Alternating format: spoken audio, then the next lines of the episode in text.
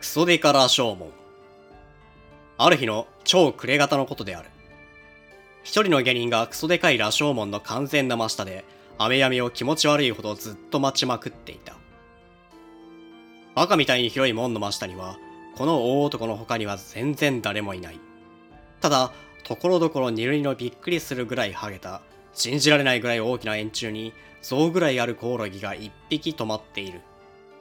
クソデカラ正門が大河のように広い朱雀王子にある以上は、この狂った男の他にも、激甘闇をする巨大一メガサや爆裂もみえ星がもう二三百人はありそうなものである。それが、この珍味男の他には、全然誰もマジで全くいない。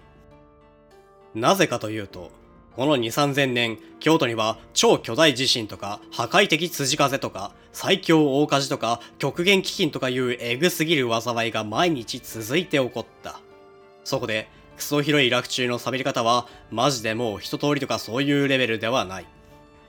旧記によると、クソでかい仏像や文化財グラスの仏具を、ものすごいパワーで打ち砕いて、その荷がべっちゃべちゃについたり、金銀の箔がもう嫌になっちゃうぐらいついた木を、炉端に親の仇のようにめちゃめちゃ積み重ねて、薪の城に売りまくっていたということである。クソ治安がいいことで知られる洛中がその始末であるから、正気を疑うレベルででかい羅生門の完全修理などは、もとより誰も捨てて顧みるものがマジで全然なかった。すると、そのドン引きするぐらい荒れ張ったのを良いことにして、クソやばいコリがどんどん住む。世界最強の盗っ人が6万人住む。とうとうしまいには、マジで悲しくなっちゃうぐらい全然一人手のない汚い死体を、この門へ猛ダッシュで持ってきて、超スピードで捨てていくという習慣すらできた。そこで、日の目が怖いくらい全然全く見えなくなると、誰でもめちゃめちゃ気味を悪がって、この門の近所にはマジでびっくりするぐらい足踏みをしないことになってしまったのである。その代わり、また超凶悪なカラスがどこからか、億単位でたくさん集まってきた。昼間見ると、そのカラスが何万ワとなく輪を描いて、クソ高いシビの周りを鼓膜破壊レベルの音量で鳴きながら、亜音速で飛び回っている。ことに、門の上の空が夕焼けで思わず目を疑うくらい赤くなる時には、それがゴマをえげつない量を撒いたように、はっきり見えた。カラスはもちろん、頭おかしいくらいでかい門の上に、めちゃくちゃ大量にある死人の肉を気が狂ったようについばみに来るのである。もっとも今日は黒煙がはちゃめちゃに遅いせいか、マジで一番も見ない。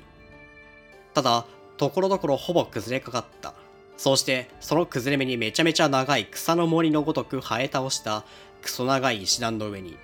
カラスのえげつなく臭い糞が点々と白くこびりついているのが見える。下人は7000万台ある石段の一番上の段に、洗いざらしてほぼ透明になった紺の青の尻を据えて、右の方にできまくったくっそ大きなニキビを気にしながら、めちゃめちゃぼんやり、とんでもない豪雨の降りしきるのを眺めていた。作者はさっき、下人が雨闇をめちゃめちゃ待っていたと書いた。しかし、下人は激烈豪雨が止んでも、格段どうというあては、マジで全然ない。普段ならもちろん、クソ強い主人のえげつなくでかい家に帰るべきはずである。ところが、そのクソ主人からは4、5日前に暇を出し倒されていた。前にも書いたように、当時ただでさえ最低最悪のゴミの吐きだめである京都の街は、一通りならず追尾しまくって、本当に惨めな感じになっていた。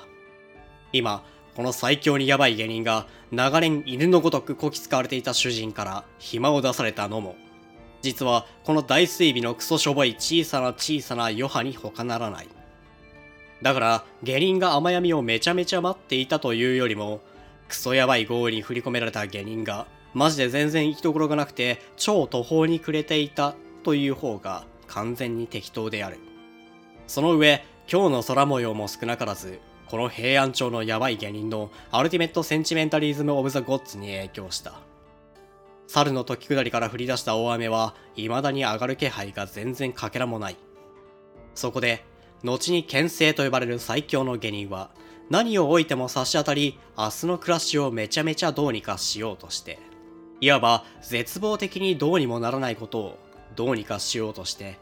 悲しくなるぐらい取り留めのない考えをたどりながら、さっきからアホみたいに広いスザク王子に降る豪雨の音を、聞くともなく聞いていたのである。豪雨は土地狂ったクソデカサの羅生門を包んで、めちゃくちゃ遠くからザーという轟音を集めてくる。夕闇は次第に空をびっくりするほど低くして、見上げると超巨大門の超巨大屋根が、下に突き出した超巨大イラカの先に土着層重たく薄暗い雲を嫌になるくらい支えまくっている。どうにもならないことをどうにかするためには、手段を選んでいる暇は本当にマジで全くない。選んでいれば、追事の真下か、道端の土の真上で超苦しい飢え死にをするばかりである。そうして、このガチで世界一でかい門の上へ猛スピードで持ってきて、汚い犬のように超速で捨てられてしまうばかりである。選ばないとすれば。巨大芸人の考えは何度も寸分たりともたがわず、完全に同じ道を停滞した挙句に、やっとこの局所へ到着した。しかし、このスレバは、マジでいつまで経っても結局スレバであった。クソザコ芸人は手段を選ばないということをエグ肯定しながらも、このスレバの型をつけるために、当然、その後に来るべき世界最強の盗っ人になるより他に仕方がないということを積極的に肯定するだけの莫大な勇気が出ずにいたのである。下人は意味わからんくらいクソ大きなくしゃみをして、それから死ぬほど大義そうに立ち上がった。南極かっていうくらい指輪のする世界最悪の罪な都京都は、もう日よけが8億個ほど欲しいほどのガチえげつない寒さである。暴風は信じられないほどでかい門の巨柱と巨柱との間をクソやばい濃さの夕闇とともにマジで全然遠慮なく吹き抜けまくる。二塗りの超巨大柱に止まっていたゾウサイズのコオロギも、もうどこかへ行ってしまった。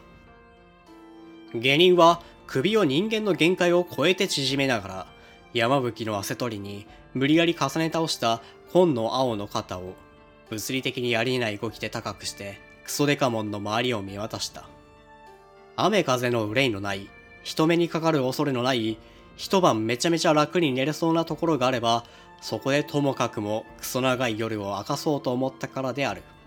すると幸い、超巨大門の上の宮殿並みにでかい牢へ登る、幅のバカ広い、これも二を気違いみたいに塗りたくったはしごが目についた。上なら人がいたにしろどうせ臭くて汚い死人ばかりで、下人はそこで腰に下げた巨大な肘塚の大たちがさや走らないように気をつけ倒しながら、わらぞりを履いた巨大な足を、そのバカでかいはしごの一番下の段へ、渾身の力で踏みかけた。それから何百分からの後である。クソデカラ正門の牢の上である幅のアホみたいに広いはしごの中段に、一人の巨大な男が猫のように身を縮めまくって、やばいくらい息を殺しながら上の様子を伺っていた。牢の上から差す大火炎の目を焼く光が、かすかにその男の右の方を濡らしている。えげつなく短い髭の中にとんでもなく赤く海を持った巨大なニキビの大量にある方である。巨下人は初めからこの上にいる者は草死人ばかりだと高をくくっていた。それが、はしごを2、3千段登ってみると、上では誰か燃え盛る大火を飛ばして、しかもその大火をそここと疾風のごとき速さで動かしているらしい。俺は、そのドブのように濁った、この世の断りを超えて黄色い光が、すべての隅々に巨大人食い雲の巣をかけた天井裏に激しく揺れながら映ったので、目じゃすぐにそれと知れたのである。この豪雨の夜に、このクソデカラ正門の上で世界すら焼く豪華を灯しているからには、どうせただのものではない。下人は巨大なヤモリのように足音を盗んで、やっとクソ急なはしごを一番上の段まで這うようにして登り詰めた。そうして体をできるだけ紙のように平らにしながら首をできるだけろくろ首のように前へ出して、恐る恐る巨大な牢の内を覗いてみた。見ると、地の果てまで広がるがごとき牢の内には、噂で聞いた通りいくつかの山のように巨大な死骸が無造作に捨ててあるが、豪華の極光の及ぶ範囲が思ったよりもクソ狭いので、数はいくつとも知れない。ただおぼろげながら知れるのは、その中に完全に全裸の死骸と、めちゃくちゃ高級な着物を着まくった死骸とがあるということである。もちろん中には、女も男も混じっているらしい。そうして、その死骸は皆、それがかつて生きていた人間だという事実さえ疑われるほど、土をこね倒して作った人形のように、口をやばいぐらい開けたり、手をキロ単位で伸ばしたりして、ゴロゴロ床の上に転がっていた。しかも、肩とか胸とかの山くらい高くなっている部分に、ぼんやりとした猛火の光を受けて、クソ低くなっている部分の影を、一層超死ぬほど暗くしながら、永久に推しのごとく黙っていた。芸人は、それら超ビッグ市街のめちゃめちゃくせえフランした最悪の周期に思わず、鼻を覆って覆って覆いまくった。しかし、その手は次の瞬間には、もう鼻を覆うことを完全に忘れ尽くしていた。あるはちゃめちゃに強いクソデカ感情がほとんどことごとくこの最強男の嗅覚を奪ってしまったからだ。